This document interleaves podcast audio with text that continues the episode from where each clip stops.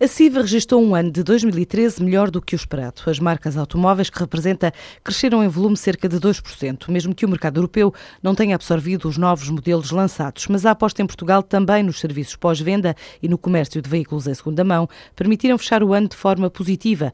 Assim revela o administrador do grupo CIVA, Fernando Monteiro. As marcas CIVA tiveram, portanto, eh, cresceram face ao ano passado em termos de volume. No cômputo global, cresceram cerca de 2%. Todas elas, a Volkswagen, a Audi, a Skoda e a Volkswagen Veículos Comerciais, portanto, venderam mais que o ano passado. No entanto, eh, foram penalizadas em cota de mercado. E porquê? Porque, eh, de facto, todas elas tiveram lançamentos tiveram muito sucesso em Portugal, simultâneo com o sucesso que, tivemos, que tiveram a nível europeu, e, portanto, não houve capacidade nesses modelos de dar resposta ao crescimento acelerado do mercado, sobretudo na segunda parte do ano. Foi um ano para a CIVA bem conseguido, porque aumentamos os volumes face àquilo que tínhamos previsto. A faturação, como compreende, ainda não temos números para divulgar efetivamente, mas estará na ordem do mesmo valor alcançado no ano passado, que foi cerca de 420 milhões de euros. O mercado automóvel global em Portugal deverá registrar um crescimento entre 3% a 4%,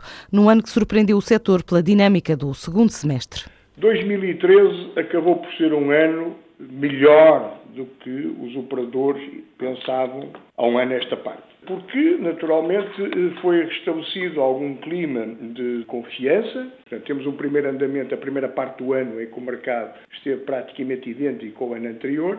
E depois, no segunda metade do ano, houve realmente um crescimento importante, na ordem dos 20%. É evidente que este crescimento que estamos a falar é um crescimento num mercado eh, que está no fundo. Nós estamos a falar num mercado idêntico há 30 anos atrás. Os indicadores de retoma, mesmo que tímida, deixam de ver um ano de 2014 mais otimista. Eh, nós consideramos que o mercado tem condições para continuar a subir ligeiramente. Há realmente indicadores eh, que evidenciam uma retoma. É evidente que continua a dizer, é uma retoma a partir do fundo e uma retoma muito ligeira, mas não deixa de ser uma retoma. Neste contexto, as nossas marcas a Volkswagen, a Audi, a Skoda e a Volkswagen Veículos Comerciais, pela dinâmica de produto que vai continuar a ter e com a estrutura sólida das suas redes concessionárias e com uma ampla base de clientes, as nossas marcas têm mais de 700 mil clientes no mercado português e com a aposta que continuamos a dar, portanto, no apoio a esses clientes e aos nossos concessionários, estamos convencidos que vamos crescer mais que o mercado. A CIV é uma empresa de importação de veículos automóveis do grupo SAG, responsável pela venda das marcas Volkswagen, Audi, Skoda, Lamborghini e Bentley em Portugal. EDP Finance, subsidiária da elétrica portuguesa, pretende colocar cerca de 367,6 milhões de euros em obrigações com maturidade a sete anos. De acordo com a agência Bloomberg, o preço final da operação deverá ser fixado ainda hoje. Há cerca de mês e meio, a empresa fixou o preço de uma emissão de obrigações no montante de 600 milhões de euros, com vencimento em janeiro de 2021, a um cupom de 4,12%. O investimento em imobiliário comercial triplicou no nosso país em 2013, atingiu os 289 milhões de euros. A estimativa é da consultora Cashman Wakefield, que ainda assim calcula que este volume está abaixo da média dos últimos 10 anos. O maior negócio no setor do retalho registado por esta consultora terá sido a compra por parte da Sonai Sierra dos restantes 50% do Cascais Shopping à britânica Rock Springfield.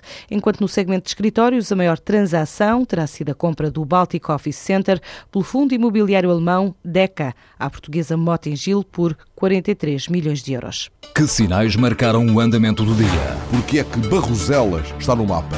É o metal, senhores. É o metal. Que decidiram os ministros que não mandam? O país é que tem constitucional? Sim, o governo, toda a gente tem. Se vem aí um aumento de impostos? Com certeza, acho que vem. É a única coisa que é constitucional. É, sim, certo. Mas, Aumentar impostos é inequivocamente constitucional. Mas também é a única coisa que o governo sabe fazer. Hum? Que novas experiências saíram do tubo de ensaio? Desta vez foram 13-0. Até o Busto da República votou contra. Foi um gangbang do Tribunal Constitucional no governo. Os programas da TSF estão disponíveis em podcast logo após a transmissão. Hum? Para escutar o que quer, quando e quantas vezes quiser. Está aqui uma boa notícia. Subscrição gratuita em tsf.pt/podcast. Tudo o que se passa, passa na TSF.